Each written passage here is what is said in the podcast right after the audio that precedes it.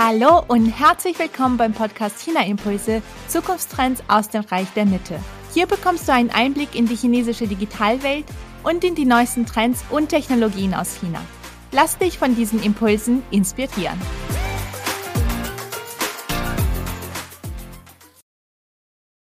Mein Name ist Alexandra Stefanov und ich habe heute Konstantin Kolberg zu Gast.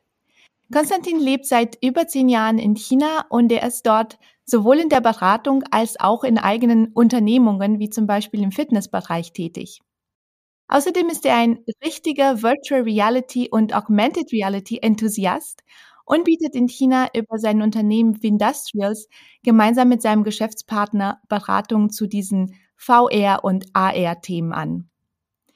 Vor allem im Feld der B2B und B2C-Services hilft der Unternehmen dabei, die richtigen Lösungen für ihre Business Cases und auch passende Partnerunternehmen in und außerhalb Chinas zu finden. Konstantin ist Buchautor, er ist Vorsitzender des Beijing Chapters der Wirtschaftsjunioren und er verfolgt aktuell seinen MBA an der Otto Beisheim School of Management. Mit mir wird er heute natürlich über seine Lieblingsthemen Virtual Reality und Augmented Reality sprechen. Konstantin, herzlich willkommen bei China Impulse und schön, dass du heute da bist. Hallo, hallo Alexandra, das freut mich sehr, dass ich hier auf deinem Podcast sein darf. Und ich bin auch sehr gespannt über deine Fragen und die Diskussion, die wir haben werden. Ja, schön. Ich freue mich natürlich besonders, dass du heute live aus Peking dabei bist. Also du bist da am Puls der Zeit und kannst uns die neuesten Erkenntnisse aus dieser VR-Welt mitgeben. Da werde ich äh, bestimmt noch ganz viel auch von dir lernen, weil ich bei manchen Themen bestimmt auch nicht so äh, aktuell am, am Geschehen bin. Ich hatte es vorhin erwähnt, du bezeichnest dich auch selbst als Virtual Reality und Augmented Reality Enthusiast. Was fasziniert dich denn an diesen Themen VR und AR? Vielleicht kannst du kurz unseren Zuhörern und Zuhörerinnen den Unterschied zwischen Virtual Reality und Augmented Reality erklären, so als Einstieg in das Thema. Ja, sehr gern. Äh, grundsätzlich bezeichne ich mich als Enthusiast. Das ist richtig einfach aus dem Grund, weil es mir sehr viel Spaß macht, mich damit auseinanderzusetzen. Äh, wenn wir uns Virtual Reality anschauen, dann geht es darum, eine virtuelle Replikation entweder der realen Welt zu kreieren oder eine imaginäre Welt zu kreieren, wie man das von früher noch vom Game Boy oder vom Nintendo oder der PlayStation äh, kennt.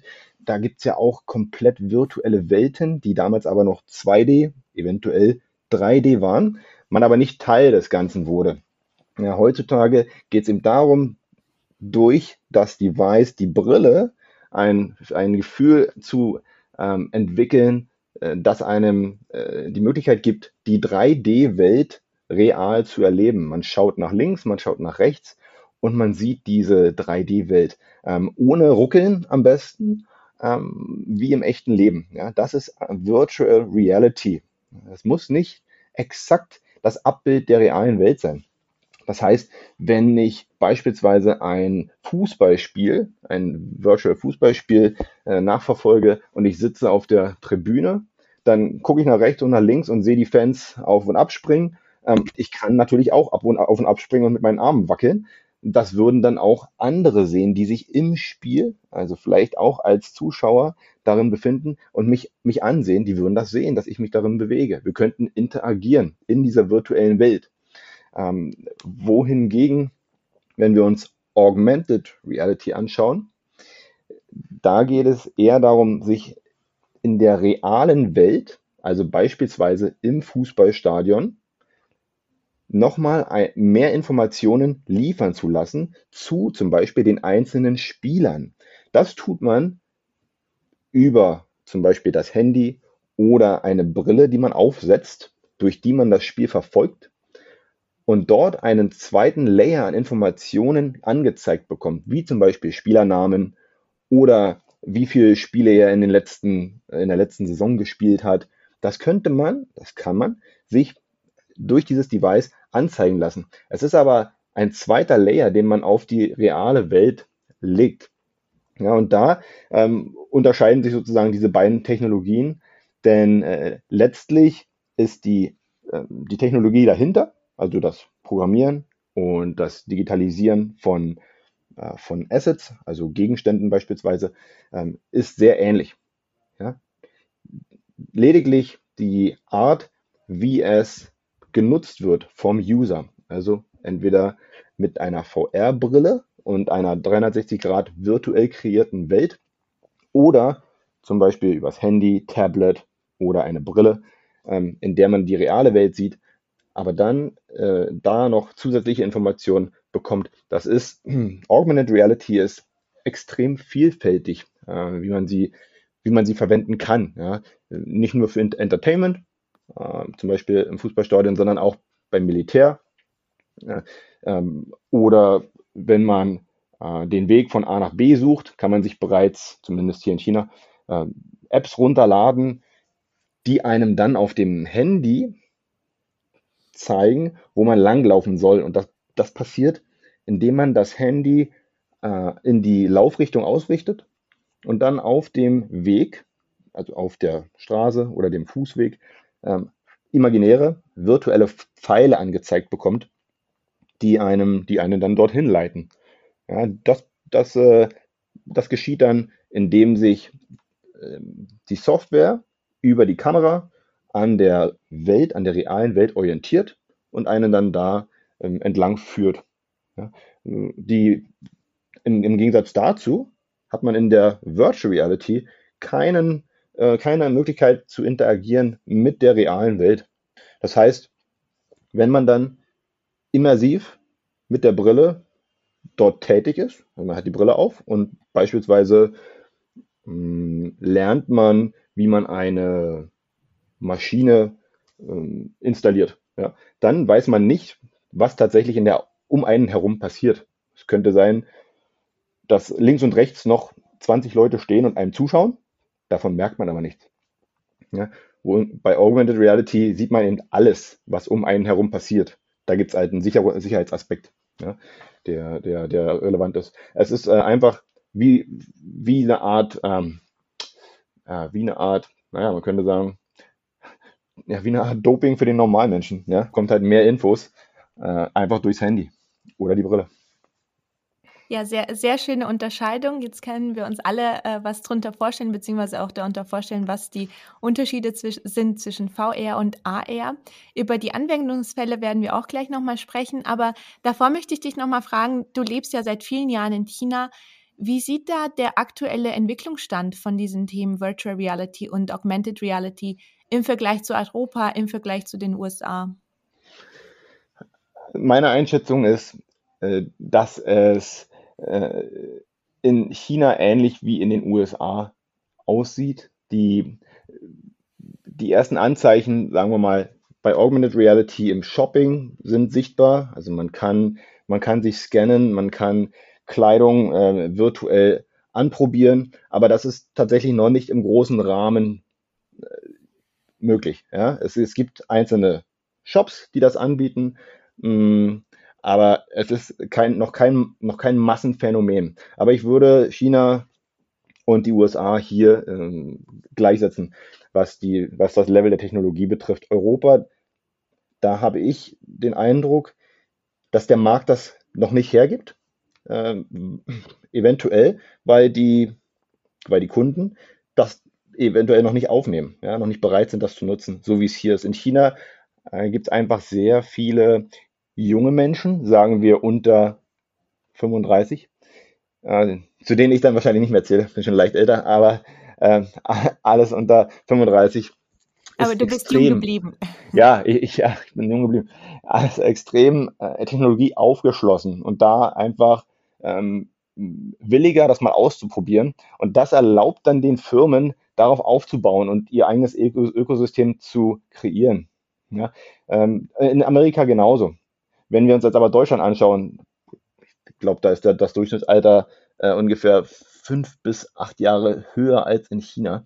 Und entsprechend äh, werden da Technologien einfach langsamer aufgenommen. Und wenn der Markt nicht will, dann produzieren es die Unternehmen auch nicht. Ja, das produziert man ja nicht zwingend für den Export, sondern äh, in erster Linie einfach, um es im eigenen Land äh, zu verkaufen. Ja, oder einfach mit Hilfe dieser Technologie mehr zu verkaufen. Ja, aber, aber wenn der User nicht willig ist, es zu nutzen, ich rede jetzt von B2C, äh, dann kann man, dann kann man da investieren, aber hat ein, einfach keinen Return ähm, on Investment. Ja, und da, da ist einfach der Business Case hier viel größer als in Europa, meines Erachtens nach. Ja, und das ist ja wie bei vielen anderen Themen, auch digitalen Themen, das ist, hängt auch viel mit dem Mindset zusammen, auch mit der Offenheit für Technologien, für neue Entwicklungen zusammen. Mhm. Ja, das ist richtig. Also es fängt bei simplen Dingen an. Wir haben unsere Bahnkarten hier auf dem Handy und, ich sehe auch, als ich dieses Mal in Deutschland war, ich sehe, dass digital technisch schon einiges weitergeht in, in Deutschland. Das ist, das ist wirklich super. Ähm, China ist aber noch einen ganz großen Schritt voraus und äh, das wird in Virtual Reality und Augmented Reality, denke ich, eher noch ein größeres, äh, ja, noch, noch ein größerer Abstand werden als in anderen Technologien, wie es damals, wo Europa eventuell noch gut, ähm, gut dranbleiben konnte, gut vorlegen konnte auch. Ja. Aber Virtual Reality und Augmented Reality sind einfach Themen, die hier, denke ich, interessanter sind. Ja. Mhm. mhm. Deswegen sieht man auch viele ähm, Startups, sagen wir, die aus Deutschland kommen und hier in China versuchen, ihre Produkte äh, zu vermarkten, ähm, Investoren zu finden, ja, weil, weil hier einfach die, die Umgebung, denke ich, stimmt und die Skalierbarkeit gegeben ist. Hm, ja, das stimmt, das stimmt. Und du beschäftigst dich, du hattest ja vorhin auch schon ein paar Beispiele erwähnt, du beschäftigst dich ja viel auch mit, die, mit dem Einsatz von VR und AR in der Businesswelt. Welche Beispiele siehst du da schon in China? Die, du hattest ein paar schon genannt als Pilotprojekte. Gibt es da auch mehr in mehreren Bereichen Pilotprojekte und oder gibt es auch schon einige, die als Massenphänomen zählen in manchen Bereichen? Also, ähm, Pilotprojekte. Äh, ich fange mal ganz vorne an. Also in China gibt es meines Erachtens aktuell 15 Regionen, die Subventionen oder Förderung, also Förderung für VR und AR Startups bieten. Und das nicht nur für nationale, sondern auch für internationale Startups. Das äh, liegt daran, dass die chinesische Regierung hier in ihrem Fünfjahresplan auch ausgeschrieben hat, dass Virtual Reality ein ganz wichtiger Bestandteil äh, der Zukunftsstrategie ist. Ja? Ähm, das heißt, wenn die, das kennt man aus der Vergangenheit, wenn die Chinesen da ihren, ihren Fokus drauf legen, dann fließen da halt Unmengen an Ressourcen rein. Und die einzelnen Provinzen haben äh, den Anreiz, äh, die Startups, Technologie ähm, zu fördern, damit sie dann aufgrund ihrer Cluster ähm, zum Beispiel Talente anwerben aus dem Ausland, die dann die Technologie reinbringen. Ja, ähm, ja das, ist, das ist so ein Punkt, äh, den ich persönlich auch noch wichtig finde ähm, zu, zu verstehen. Meines Erachtens nach sind wir, also insbesondere in den USA, sehr weit fortgeschritten, was die Technologie betrifft von Virtual Reality und Augmented Reality. Das äh, eventuell kommen wir da später nochmal drauf, aber das betrifft zum Beispiel die Software, mit der wir diese Produkte bauen. Ja? Ähm, beispielsweise Unreal oder Unity. Das sind, das sind Softwarelösungen, die kommen aus dem Ausland. Die Chinesen lernen, die zu nutzen und dann ihre Produkte zu bauen. Mm, da ist der Chinese meiner Meinung nach noch abhängig vom Ausland, von der Innovationsfähigkeit äh, des Auslands. Wenn wir uns jetzt ähm, Use Cases anschauen, dann äh, sehe ich insbesondere im B2B-Bereich, äh, im Bereich Manufacturing, sehr, sehr großes Potenzial, auch in China insbesondere in China. Denn es geht ums Thema Smart Factory. Ja, wie können wir effizienter werden? Äh, hier steigen auch die Löhne. Ähm, man, man will effizienter werden, man muss die Kosten drücken, aber man will auch moderner werden. Ähm, aber selbst wenn es hier diesen Use Case gibt, beispielsweise wir wollen Autos schneller designen, ja, dann gibt es hier vor Ort diese Technologie noch nicht. Die gibt es aber im Ausland. Und entsprechend gibt es in dem Bereich für Startups aus dem Ausland hier enorm viel Potenzial und Optionen. Ja. Ähm, was man aber verstehen muss, ist, dass selbst wenn es diese Use Cases gibt, man äh, sehr viel Informationsarbeit leisten muss und in Vorleistung gehen muss, den Unternehmen zeigen muss, was diese Technologie kann.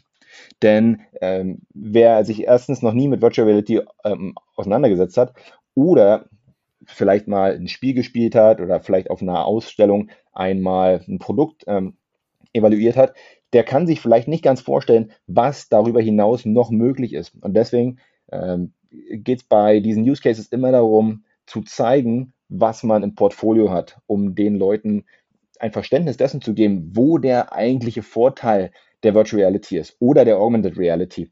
Denn der ein oder andere, und das habe ich hier persönlich äh, einfach auch äh, in, der, in der Community feststellen müssen, der vollumfängliche Vorteil dieser beiden Technologien ist noch nicht durchgedrungen ja, zu den einzelnen CEOs, aber auch zu denen, die es nutzen müssen sollen.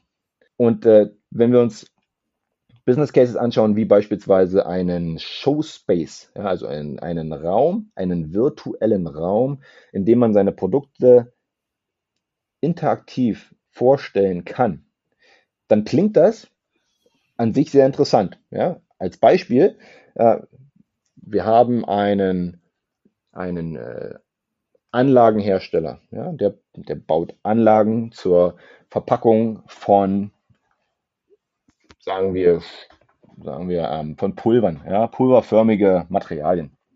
Und wenn der eine solche Anlage dem Kunden zeigen möchte, dann kann er das tun, zum einen in der Realität, indem er ihn zum Beispiel einlädt, Vielleicht hat er was auf seinem Werksgelände, hat er eine, Ausstellungs, äh, eine Ausstellungslinie oder er schickt ihn zu einem seiner Kunden. Vielleicht ist das möglich. Aber wenn man ihm das vollumfängliche Portfolio zeigen möchte, dann erstellt man doch einen Showspace, in dem man beispielsweise 30 unterschiedliche Varianten einer Anlage, zum Beispiel einer solchen Verpackungsanlage, äh, baut, die man interaktiv nutzen kann. Da kannst du Knöpfe drücken, da hörst du, wie sich das anhört. Ähm, dann, dann läuft das Band. Ja, also das ist interaktiv. Man kann da interagieren. Und das ist auch in Lebensgröße. Man kann sich das so vorstellen. Man läuft dann sozusagen in einem Raum, entweder physisch in der Realität und bewegt sich gleichzeitig virtuell im Raum mit oder man nutzt gewisse Steuerungsfunktionen, wie eben damals ähm, auf der Konsole mit einem Knopf. Ja, da haben wir Joysticks für und läuft dann dort herum. Ähm, das ist, ist beides noch, ist beides sehr realitätsnah und ähm, in meinen Augen auch total einleuchtend, warum das für den Verkauf, für den Verkauf, äh, für den Hersteller oder die Distributoren enorm von Vorteil sein kann. Denn die brauchen einfach nicht diese großen Ausstellungsräume. Äh, wir waren letztens äh, wieder bei einem äh, Produzenten, der, äh, der produziert ja gewisse, ähm, gewisse, ich sag mal, Generatoren, ja, also Generatoren, die in unterschiedlichsten Größen äh, verkauft werden, auch exportiert werden. Und äh, wenn der jemanden einlädt, um diese Generatoren sich anzuschauen, äh, dann kann der, kann der nicht das ganze Sortiment auf Vorrat haben. Ja? Aber wenn er beispielsweise über seine Distributoren, sein Distributorennetzwerk in ganz China die Möglichkeit geben möchte, dass jeder Kunde sich alle dieser Generatoren äh, virtuell einmal anschauen kann, dann ist doch in meinen Augen der Mehrwert sofort erschließbar. Weil der, weil der Verkäufer dieses Tool einfach nutzen kann, um dem Kunden ein noch emotionaleres Verständnis dessen zu geben, was die Maschine kann, war, warum die Maschine nützlich für ihn ist. Und da muss man halt sehen, es gibt Use Cases, wie zum Beispiel diesen äh, Show Space, der für den, meiner Meinung nach den Großteil der Hersteller und Distributoren enorm viel Sinn macht. Äh, dann gibt es aber Use Cases, die sind vielleicht sehr, sehr speziell. Äh, beispielsweise, wenn eine, eine Maschine hm, installieren möchte oder warten möchte, ja, einfach eine Art Training simulieren möchte, dann haben wir die Herausforderung, dass man es sehr schlecht skalieren kann. Das heißt, der Kunde, der das Trainingsprogramm braucht für seine Maschine, der bezahlt die komplette Entwicklung dieses Programms, weil es keine andere Firma nutzen kann. Denn die Maschinen unterscheiden sich ja. Wenn ich jetzt eine, ein Trainingsprogramm für einen Generator, einen Generator äh, kreiere, wie zerlegt man den, wie hält man den in Stand, ähm, dann ist dieser Generator und dieses Programm nur für dieses eine Unternehmen zugeschnitten. Wenn jetzt ein, ein anderes Unternehmen käme, zum Beispiel ein Automobilhersteller und der möchte, der, der möchte jetzt was für sein, für seine, ähm, ja, für seine, für seine Autos bauen lassen, äh, was auch immer das sein könnte, zum Beispiel im Probe sitzen, einmal drin sitzen, äh, nach rechts und links schauen und, und sich das äh, Feeling einmal virtuell äh, holen. Das ist eine komplett, eine komplett, ein komplett anderes Produkt. Ja. Wenn wir aber diesen Showspace uns anschauen, dann sind sehr viele Dinge hier skalierbar. Das heißt, es wird auch günstiger für, den, für, die, für die Käufer, für die User, äh, so, eine, so eine Lösung sich zuzulegen. Das größte Problem, das wir derzeit sehen, ist, äh, das Anfangsinvestment in eine solche Technologie. Man muss wissen, in welche Richtung möchte ich, wo will ich im nächsten Jahr sein? Ja, was, was möchte ich daraus gewinnen? Wo möchte ich im nächsten Jahr sein? Und wo möchte ich in fünf Jahren sein mit dieser Technologie? Das ist keine kurzfristige Entscheidung, da, darin zu investieren, weil äh, die sich natürlich entwickelt, diese Technologie, ja, und man immer weiter ausbauen kann. Ähm, ja, was wir sehen im Bereich AR, äh, das ist jetzt tatsächlich schon ein Off-the-Shelf-Product, also ein ganz gängiges Produkt, äh, insbesondere auch aufgrund von Covid, dass wir hier, als wir damals nicht reisen konnten, Firmen mit äh, Remote AR ausstatten, die dann äh, Brillen haben für ihre Mitarbeiter. Dann schaut der Experte aus Deutschland durch die Brille und sieht genau, was, was an der Maschine gemacht werden muss gibt dann Hinweise und macht dort Pfeile rein, Notizen ähm, und äh, weist sozusagen den Mitarbeiter hier drüben an. Das sind, äh, das sind schon Basics und ist äh, enorm gängig. Äh, auch aufgrund, weil China auch so eine große Ausdehnung hat. Man muss nicht überall hinfahren. Ja, das hat äh, tatsächlich durch Covid einen großen Boost bekommen. Ja, spannend, dass ihr da auch so, also ist ja klar, dass bei, dass bei so einer neuen Technologie ihr viel Aufklärung leisten müsst, weil wahrscheinlich viele mhm. Unternehmen im ersten Schritt nicht wirklich erkennen, welchen Business Case es dafür geben könnte, um mhm. Kosten zu senken oder Gewinne zu steigern, wie du gesagt mhm. hast, gerade auch wegen der Anfangsinvestition. Ne? Ja, ähm, ja, wobei man muss halt ähm, sich überlegen, was will man erreichen. Ja, wie häufig ist es, denke ich, auch einfach sinnvoll, mal den kleinen C ins Wasser zu halten und mal auszuprobieren. Und das geht beispielsweise sehr gut mit ähm, Soft Skill Training. Es gibt tatsächlich schon Plattformen, äh, die einem erlauben, zum Beispiel Leadership Training, ähm, Kündigungsgespräche, äh, solche Dinge digital, virtuell, äh, in VR durchzuführen. Und das kann man einer Bandbreite an Mitarbeitern zur Verfügung stellen, die sich das mal anschauen können, mal erleben können, wie das ist, was, wie es einem hilft.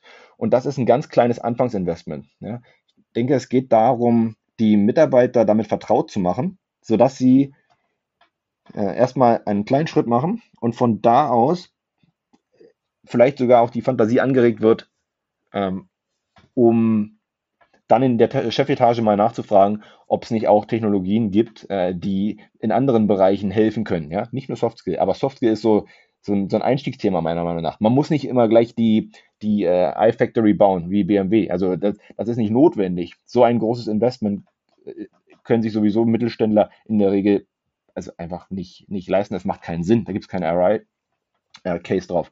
Äh, entsprechend äh, kann man sich hier überlegen, warum nicht mal googeln, ob es nicht vielleicht ein Softskill-Training für, äh, für China-Kompetenz gibt. Ja, gibt es vielleicht. Ja? Vielleicht gibt es auch ein Softskill-Training äh, für die Ausbildung von, von Mechanikern. Ja, gibt es auch. Also es gibt zig Virtual Reality Kurse beispielsweise zum Thema Schweißen. Wie lerne ich Schweißen?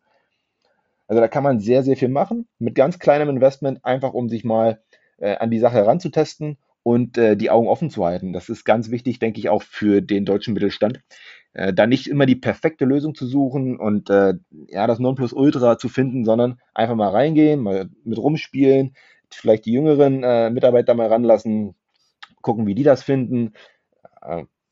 Ja, das, da, da sollte es hingehen, denke ich. Ja, einfach dranbleiben. Ja.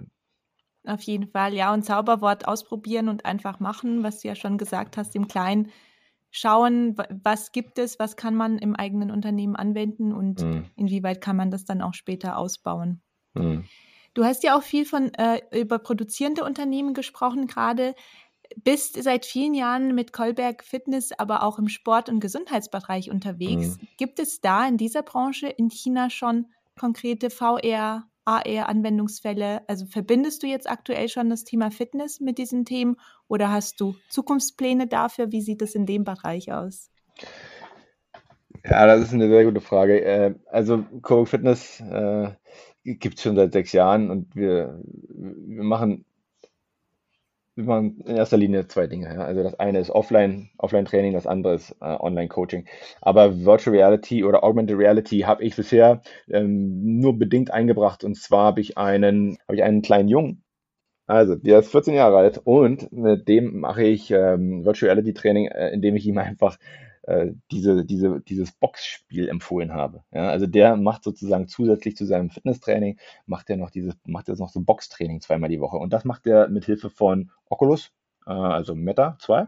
Ähm, macht er alleine, kommt er ins Fitnessstudio, da gibt es so, so eine kleine, so eine kleine, äh, kleine freie Ecke. Man braucht da nicht viel Platz für. Ähm, und das Spiel nennt sich Creed dann, dann, dann boxt er da und kommt danach äh, komplett vollgeschwitzt äh, zu mir und sagt, du, hier war echt wieder gut, ja, schön Viertelstunde ähm, Warm-up und dann eine halbe Stunde richtig, richtig losgeboxt. Ähm, da, das ist eine gute Abwechslung. Ja. Aber ich, ich würde sagen, das ist noch nicht die Regel. Was man, was man noch sieht, ist ähm, Augmented Reality ähm, Spiele, die über das äh, Telefon funktionieren. Ähm, stellt, stellt man sein Telefon auf, äh, auf Self, ähm, ähm Self Portrait, also sozusagen du filmst dich selbst und dann kannst du, dann kannst du dort in deinem Telefon Dinge sehen, die du mit deinen Händen äh, zerschlagen kannst, ja, Gemüse, Obst und solche Dinge. Das hält natürlich auch äh, in, in irgendeiner Art und Weise fit, äh, ist aber eher Entertainment. Das heißt, ich baue das jetzt nicht bei mir mit ein. Ähm, aber man sieht, dass, dass auch Eltern ja, für ihre Kinder Lösungen suchen, die zu unterhalten und auf, äh, auf dem gleichen Weg zur gleichen Zeit eben ähm, fit zu machen. Ja, denn, denn Übergewicht und Mangel an Bewegung ist hier in China mindestens genauso ein genauso großes Problem wie in, äh, in Deutschland oder Europa. Ja, aber es ist noch nicht das Massenprodukt. Ja, weder AR, äh, Handyspiele, noch das noch VR. Also ich, es ist nicht, nicht die Regel, dass man jemanden sieht, der eine VR-Brille trägt. Ja. Das ist in den Unternehmen eher gegeben als im privaten Bereich, denke ich aktuell noch, ja. Ähm, auch wenn es, ich glaube, in den letzten, im letzten Jahr wurden, glaube ich, 10, über 10 Millionen VR-Headsets hier in China verkauft. Also auf die Menge der Leute ist das noch gering, aber es ist schon jede Menge. Ja, ja, und das Thema entwickelt sich auch kontinuierlich weiter. Ja, es ist ein Trend, äh, es ist ein riesen, äh, Riesentrend. Äh, es, es gibt die Voraussage, dass pro Jahr äh, bis 2026 ein jährliches Wachstum von über 40 Prozent erreicht wird. Ähm, also das ist, äh, das ist, das ist enorm. Ja, äh, jetzt ist der richtige Zeitpunkt, dort einzutreten. Ja, weil die Technologie ähm, sich sehr, sehr schnell entwickelt und die Rechenkapazitäten immer besser werden. Das ist ja, das war ja früher, sagen wir vor zehn Jahren, noch ein großes Hindernis. Die Rechenkapazitäten waren einfach nicht da. Das heißt, das ist noch kein Massenphänomen. Ja, die äh, Virtual Reality und Augmented Reality Lösungen sind, äh, sind, sind in der Produktion und so weiter, aber es ist noch kein Massenphänomen. Wir haben hier noch sehr viele ausländische Startups, die ähm, auch, also nicht nur mich kontaktieren, sondern auch über German Accelerator und andere ähm, Organisationen hier, hier in den Markt eintreten wollen. Ähm, und da sehe ich einfach sehr, sehr viel Potenzial, weil die Chinesen meines Erachtens nach da noch nicht so weit sind. Ja.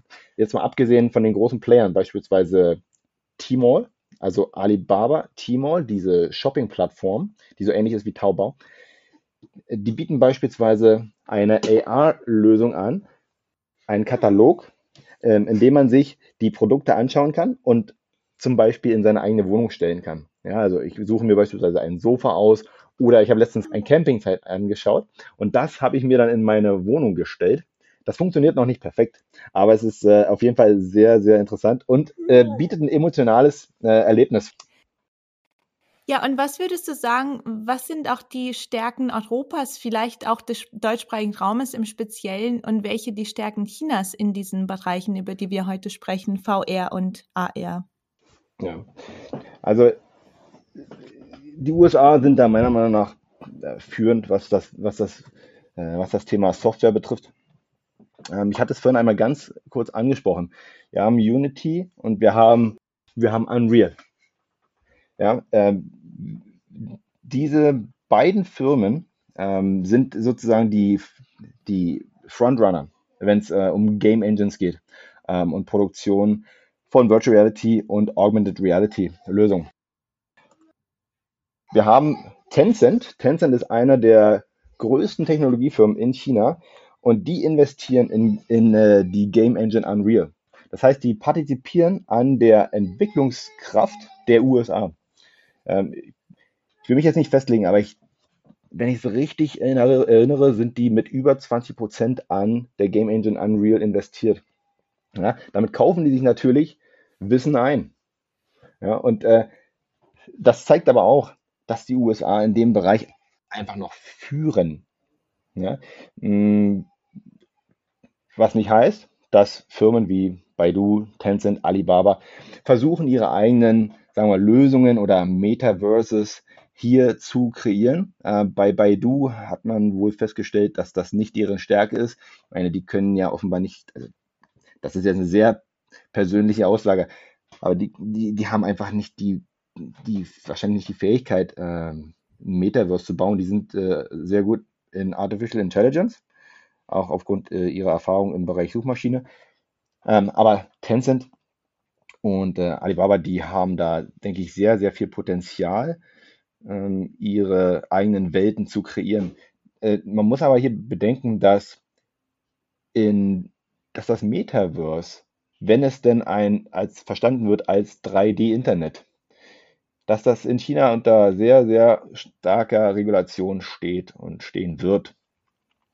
Ähm, das Internet hier in China ist, also wenn man es einmal im Westen benutzt hat, macht es keinen Spaß, es zu benutzen. Ja? Es sei denn, man ist Chinese und äh, braucht auch keine, keine, keine Nachrichten oder keine Software oder gewisse Foren.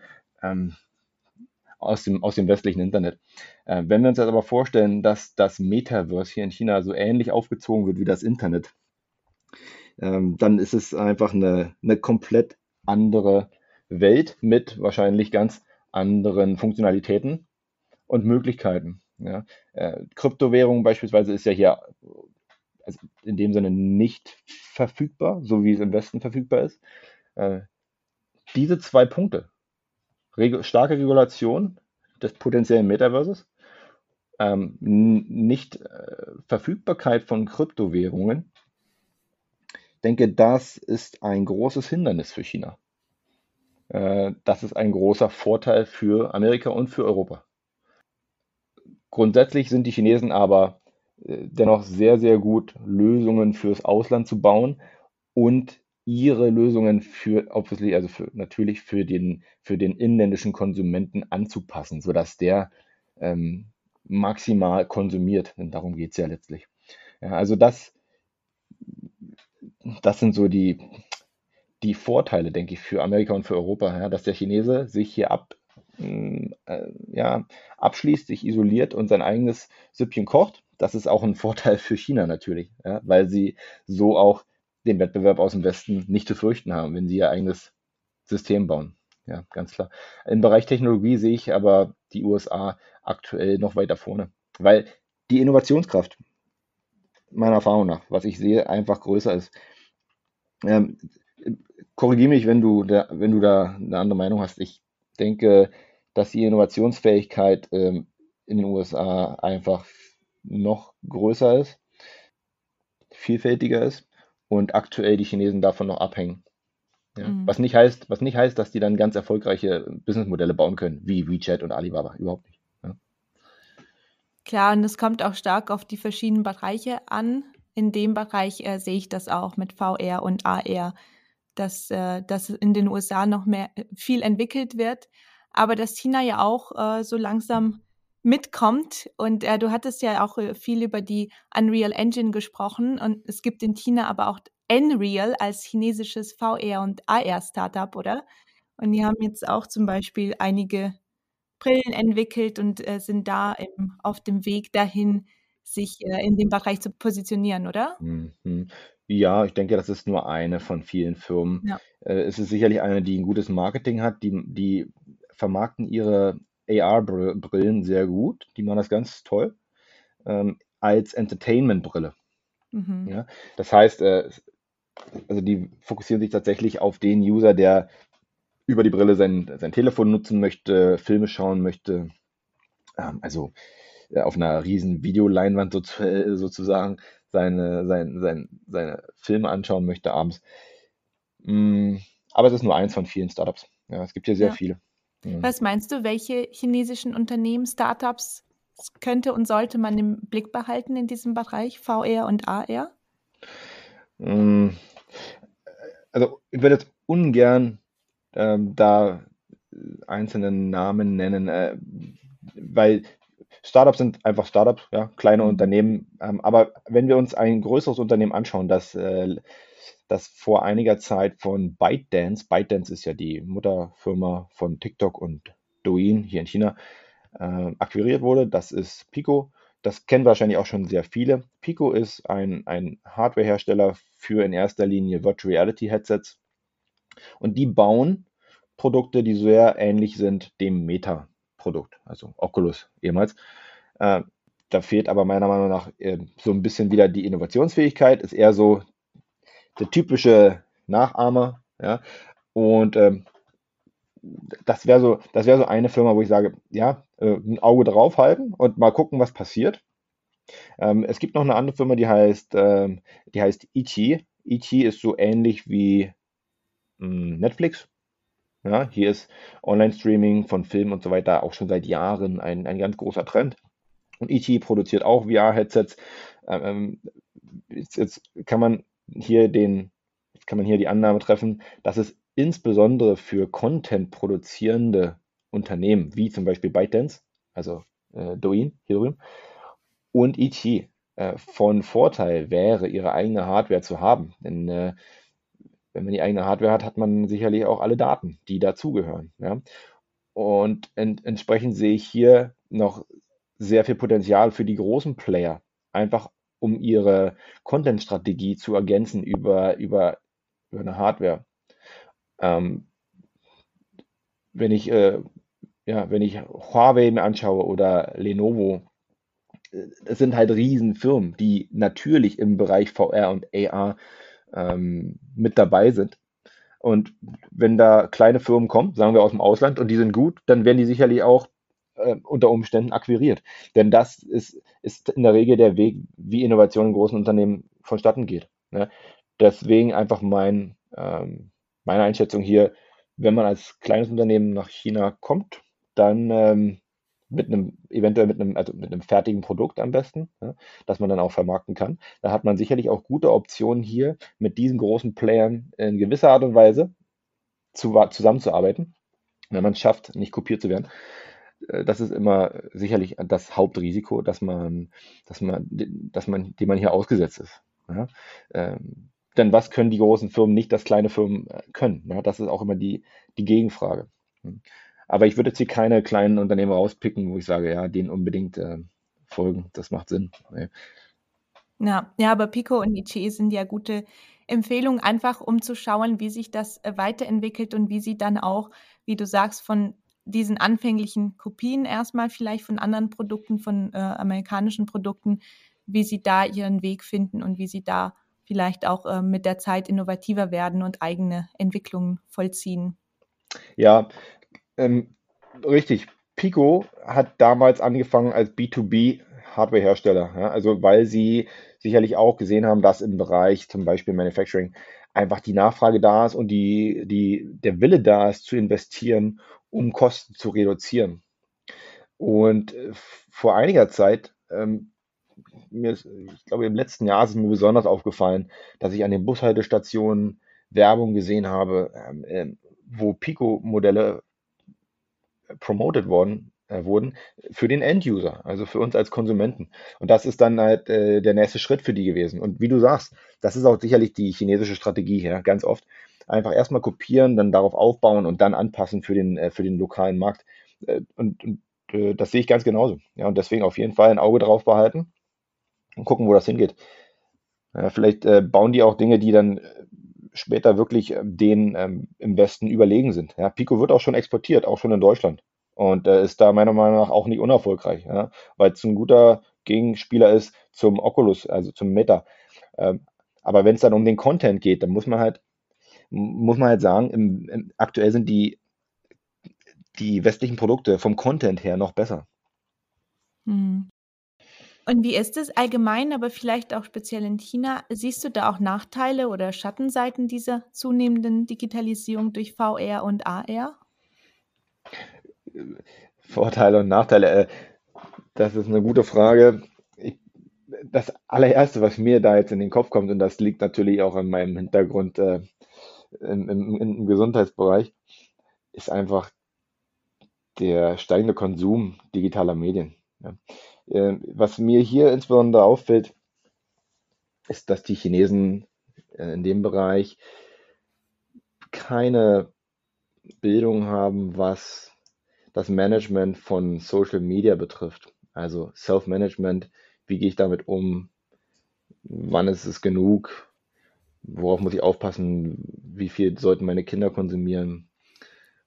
Hm, das ist, das ist wirklich ein wichtiger Punkt, den, den ich sehe, wenn es um VR geht ähm, und AR. Die, die Chinesen konsumieren halt sehr, sehr viel Social Media. Hm, ich habe das letztens erst wieder sehen können, als ich nach Deutschland kam und, äh, in der U-Bahn stand, es hat ja keiner mit dem Handy gespielt. Also ich habe ich hab da um mich mal rumgeschaut und keiner hat auf sein Handy geschaut. Das ist ja in China un, undenkbar. Also wenn hier einer nicht aufs Handy schaut, von, sagen wir, 20 Leuten, die um einen rumsitzen, dann ist das, dann ist das schon schön, dann ist das schon gut. Und da spielt dann eben genau das äh, Thema VR und AR hinein. Je mehr man später damit machen kann und sich immersiv damit auseinandersetzen kann, desto weniger ähm, achtet man eventuell auf seine Gesundheit oder wird eben ähm, eher Produkt des, Produkt des Systems. Mm, das ist jetzt keine, keine Systemkritik im Sinne von, von Marketingkritik. Ja, man, die Firmen kämpfen natürlich um jeden Klick, um jeden View. Und meine Feststellung ist, dass die Chinesen, schauen wir uns TikTok an, da einfach Opfer ihrer, ihres eigenen Erfolges werden mh, zu viel am Bildschirm hängen. Ne? Mhm. Mhm. Ja, ja, da ist auch wichtig, eine Balance zu finden. Ne? Ja, ja, wobei die Frage ist, wird das gewollt? Ich sag mal so, die Regierung schränkt den Konsum von Social Media schon für Kinder ein, auch Gaming, wenn ich mich nicht täusche. Ich glaube, zwei ja. Stunden am Tag bin ich ganz, äh, bin jetzt nicht ganz auf dem aktuellsten Stand. Das haben die, glaube ich, letztes Jahr oder vorletztes Jahr eingeleitet. Ja. Genau, ja das ist super, das ist gut, aber da muss man sich halt fragen, ne? äh, wie viel Freiheit gibt man dem Menschen, sich selbst zu kontrollieren? Ja, weil äh, äh da muss der Staat das vorgeben? Ja, vielleicht in China, genau. Äh, das macht man halt in Deutschland anders, indem man Medienunterricht in den Schulen gibt. Ne? Also man kann es auf beide Arten und man kann es äh, auf beide Arten machen. Ähm, aber wenn das Kind, sagen wir mal, bis 18 immer noch nicht gelernt hat, wie es mit einem Handy umgeht und Social Media ähm, konsumiert, dann wird es bis 19, wenn es dann irgendwann auszieht oder dann wird es mit 19 das auch noch nicht können und dann genau in die Falle tappen. Also der langfristige Ansatz ist äh, da wahrscheinlich noch nicht, noch nicht optimiert hier äh, auf der Seite. Das ist so wirklich der große Nachteil, die Schattenseite, die ich so sehe. Aber allgemein beim, beim Thema Digitalisierung hier drüben ist das so der größte Nachteil. Ansonsten sehe ich sehr, sehr viele Vorteile. Einfach äh, unschlagbare Effizienzen, die man damit kreieren kann. Ähm, klar, in der, in der ähm, Industrie, aber auch für den User. Wenn wir, äh, wenn wir uns anschauen, zum Beispiel in Amerika gab es damals zum ersten Mal diesen Mirror, das dieses Fitnessprodukt. Ne? Da stellt man sich davor und dann kann man da boxen und so weiter und hat den Coach direkt vor sich. Ähm, und der gibt einem vielleicht noch Tipps, wie man seine Technik verbessert. ja, ähm, oder der, der scannt halt deine, deine Bewegung und gibt dir darauf basierend Hinweise. Das ist wirklich toll. Und das sieht man auch in China. Äh, es gibt eben diese Ko Kopien. Äh, davon gibt es einige Firmen, die genau dasselbe Produkt kopieren sozusagen. Aber ob das äh, hier drüben genauso ein Trend wird, wie es in den USA oder in Europa ist, ist eine andere Frage.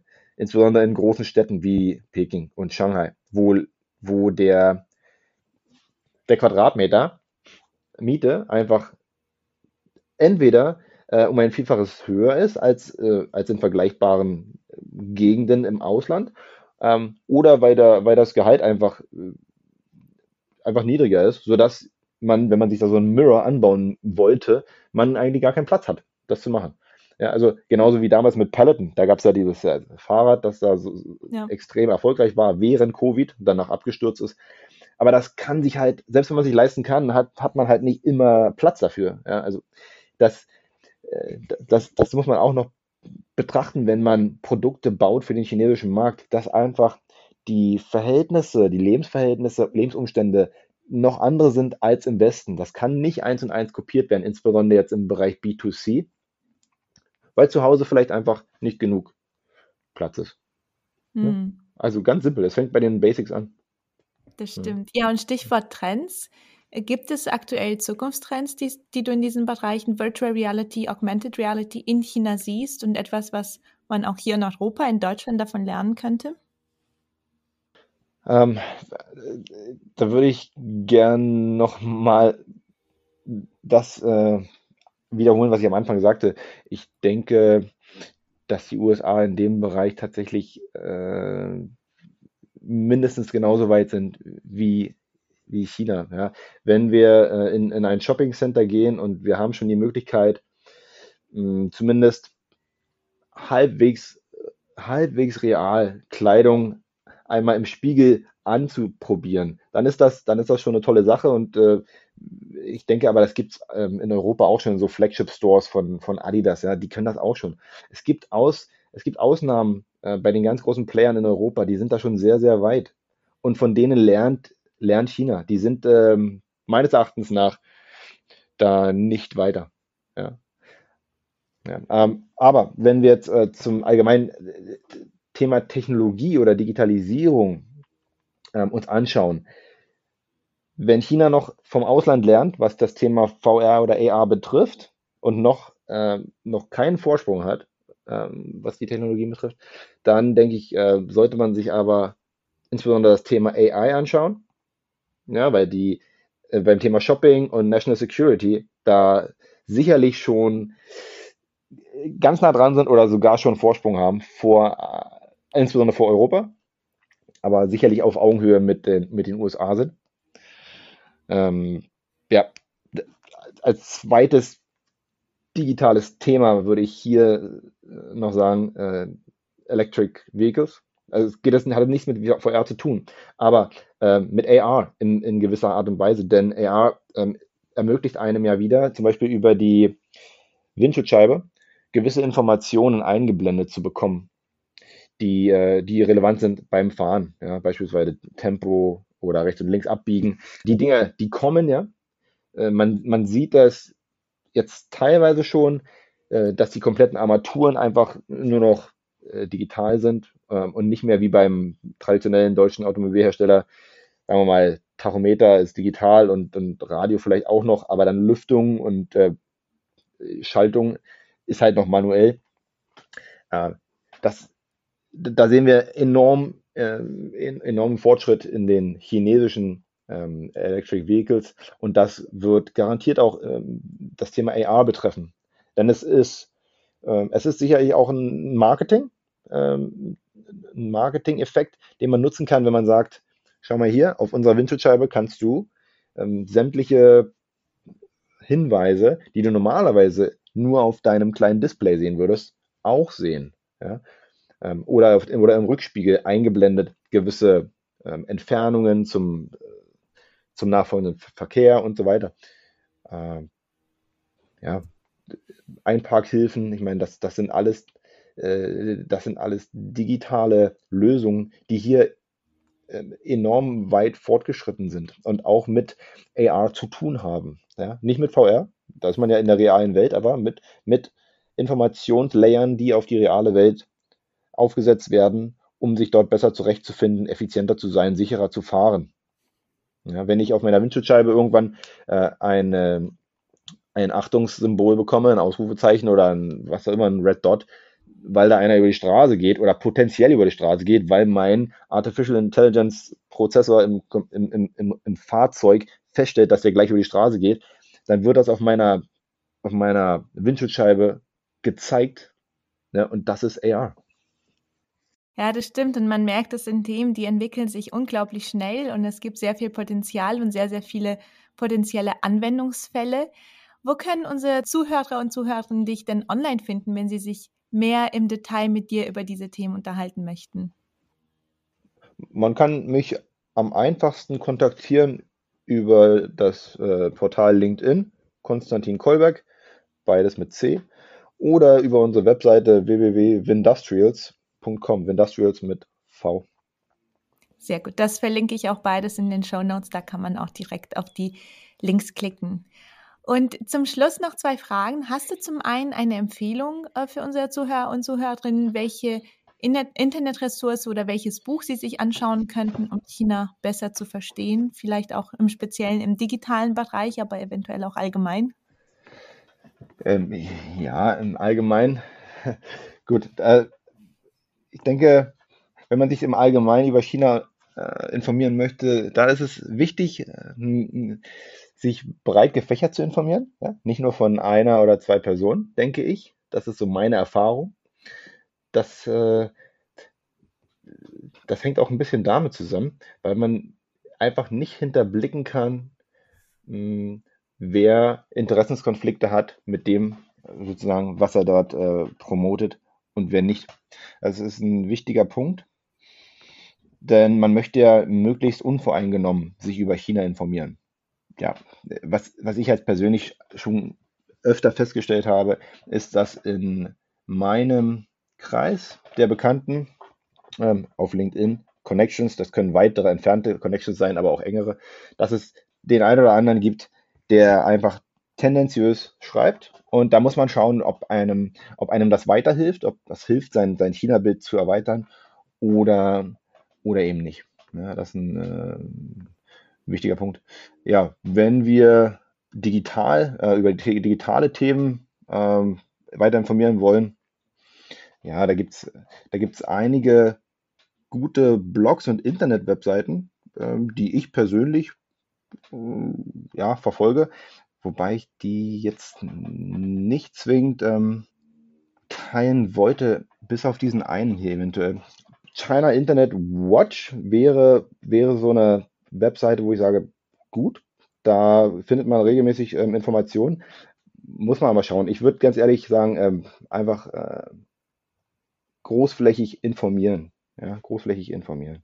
Ich würde da jetzt kein persönlich kein äh, einzelnes Medium oder keine einzelne Webseite hervorheben wollen, bis auf die eine. Ja, sehr gut. Das ist auf jeden Fall ein wichtiger Punkt, die Vielfalt an Quellen und Medien und ja. Personen, von denen man äh, lernt sozusagen. Ja. Und du hattest ja vorhin eigentlich schon die Zukunftstrends in China aufgelistet, auch unabhängig von VR und AR. Hast du da noch eine Ergänzung? Ich frage ja meine Interviewpartner am Ende immer, ob sie eine kurze Auflistung haben zu den Top 3 Themen, Top 3 Trends in der chinesischen Tech-Welt aktuell. Hast du da noch etwas, was du zum Schluss benennen möchtest? Ähm, du meinst jetzt außer, also abgesehen von AI und ähm, digitalen oder Electric Vehicles? Genau, ob du da noch, noch weitere Themen hast, die aktuell in China sich stark weiterentwickeln. Ganz ehrlich, ich, ich würde mir einfach mal, ich gehe nochmal zurück aufs Thema äh, Virtual Reality. Ich würde mir einfach mal eine, eine Pico-Brille holen und das mal ausprobieren und, zu scha und schauen, wo, äh, welche, welche Trends gibt es denn im Bereich Gaming, im Bereich ähm, Entertainment und dann wird man auch feststellen, dass der chinesische Markt sich sehr schnell verändert, insbesondere äh, in, in, in diesem äh, Content-Bereich. Denn die Unternehmen, die diese Daten haben, die, ba die bauen halt Content basieren auf diesen, auf diesen Daten. Und äh, wenn man jetzt ins, äh, wenn man jetzt in sich dieses Pico anschaut und vielleicht nochmal in einem halben Jahr, dann wird man feststellen, äh, dass es gewisse Trends gibt, die die einzelnen Unternehmen verfolgen. Das wäre so eine meiner Strategien. Äh, einfach mal den, die, die Medien konsumieren, die über diese Hardware verbreitet werden. Und dann für sich herausfinden, ähm, welche Trends es denn, welche Trends es denn gibt. Ähm, wenn wir uns angucken, äh, Sport. Also es gibt, es gibt viele Unternehmen äh, aus dem Ausland, Softwareunternehmen, die hier ihre Spiele auf, auf diesem Pico verkaufen. Aber es gibt auch bereits sehr viele inländische ähm, Softwareproduzenten, äh, die genau für den Markt, der eben am besten wächst, solche Lösungen bauen. Und da äh, ist mein Vorschlag, einfach mal reinschauen, das verfolgen und gucken, wo sich der Content am schnellsten verändert und wo er immer, am, wo er immer besser wird. Ja, dann hat man, denke ich, schon mal einen Ansatz äh, dessen, wo es, wo es hingehen könnte, zumindest was Content betrifft im VR. Sehr schön. Den Aufruf zur praktischen Anwendung und zum Ausprobieren finde ich super jetzt äh, zum, ja, zum ja. Schluss. Ja, denn äh, China ist groß und äh, man, man, mein Ansatz ist immer, versuchen, effizient zu sein. Ja, und, und dann am besten gleich zur Basis zu gehen und, und sich das selbst einfach mal anzuschauen, mal zu erleben. Ja. Auf jeden Fall. Ja, Konstantin, vielen Dank, dass du heute hier warst. Vielen Dank für deine tollen Insights aus der Praxis, aus der, ja, aus China. Am Puls der Zeit bist du ja immer, du äh, beschäftigst dich viel mit diesen Themen, vor allem VR und AR, aber wie wir jetzt hören, auch äh, mit ganz vielen anderen digitalen Themen. Danke, dass du heute hier warst und dass du das mit uns geteilt hast und uns deine Einschätzung mitgegeben hast. Ich danke dir, Alexander. Wenn dir diese Folge gefallen hat, bin ich dir dankbar, wenn du diese weiterempfiehlst, den Podcast abonnierst und mir eine iTunes-Rezension hinterlässt, damit dieser Podcast auch noch lange Zeit bestehen bleibt. Aber jetzt wünsche ich dir erstmal eine wunderbare Restwoche und ich freue mich, wenn du bei der nächsten Folge von China Impulse Zukunftstrends aus dem Reich der Mitte wieder dabei bist. Bis dann und seid Jen!